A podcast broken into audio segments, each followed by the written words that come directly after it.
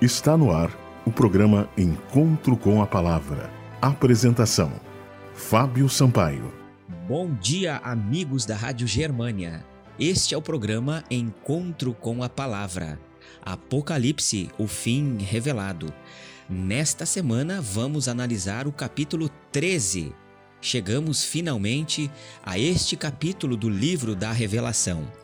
Apocalipse, capítulo 13, versículo 1 diz: Vi emergir do mar uma besta que tinha dez chifres e sete cabeças, e sobre os chifres dez diademas, e sobre as cabeças nomes de blasfêmia.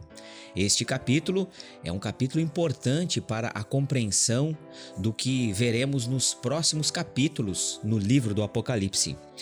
Aqui o apóstolo João vê duas bestas. O que significam essas bestas? O que é uma besta na profecia apocalíptica? Esta primeira besta surge do mar. A segunda besta de Apocalipse 13 surge da terra. O capítulo 13 de Apocalipse amplia com muitos detalhes a guerra do dragão contra a mulher do capítulo 12.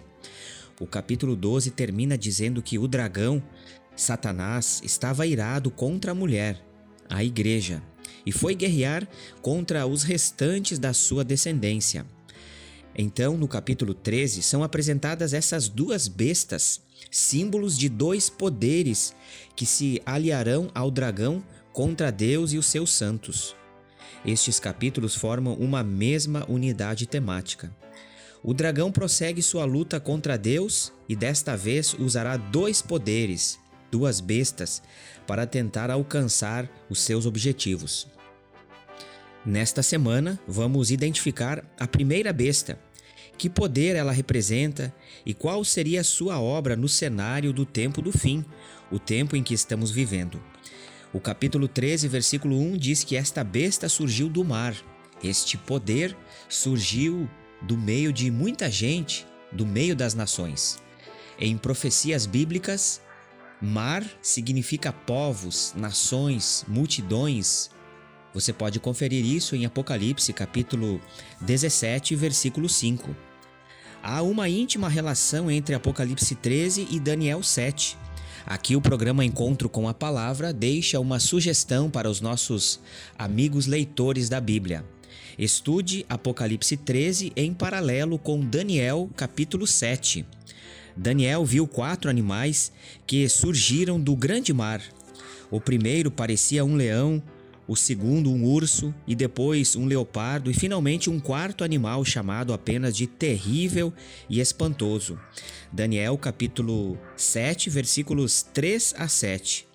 Esses quatro animais representam quatro reinos que assumiriam o poder político na história e então em paralelo com os metais da profecia de Daniel capítulo 2, representam poderes: ouro, prata, bronze e ferro.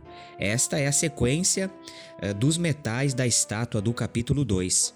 Esses reinos representam respectivamente os impérios de Babilônia, Medo-Pérsia, Grécia e Roma.